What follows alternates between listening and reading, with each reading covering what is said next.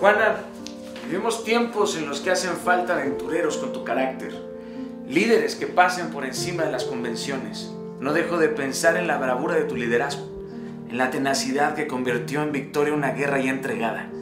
Encabezaste en tu primera batalla a hombres convencidos de que una mujer solo podía conducirlos a la derrota, pero con tu ejemplo y audacia los moldeaste en un arrojado ejército. Si estuvieras aquí, te pediría que me ayudaras a escribir una de esas cartas en las que, en las que llevabas al pueblo a seguir con una lucha sin esperanza.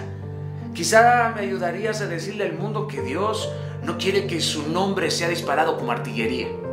Triunfaste en la misión de lo divino, pero fuiste traicionada por el tumulto humano que no aceptó tu comando. Como no pudieron condenarte por tus actos, decidieron juzgar tu pensamiento. La Inquisición fue el único tribunal que te hallaría culpable porque para ellos la honra era un delito.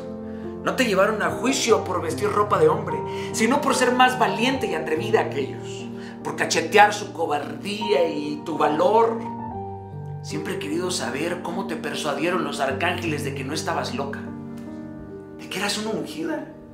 Quisiera pararme detrás del espejo que te reflejó vestida de traje de campaña. Tu coraje fue mucho más que en el combate. Alumbraste una nación entera, convocaste el sentido de patria.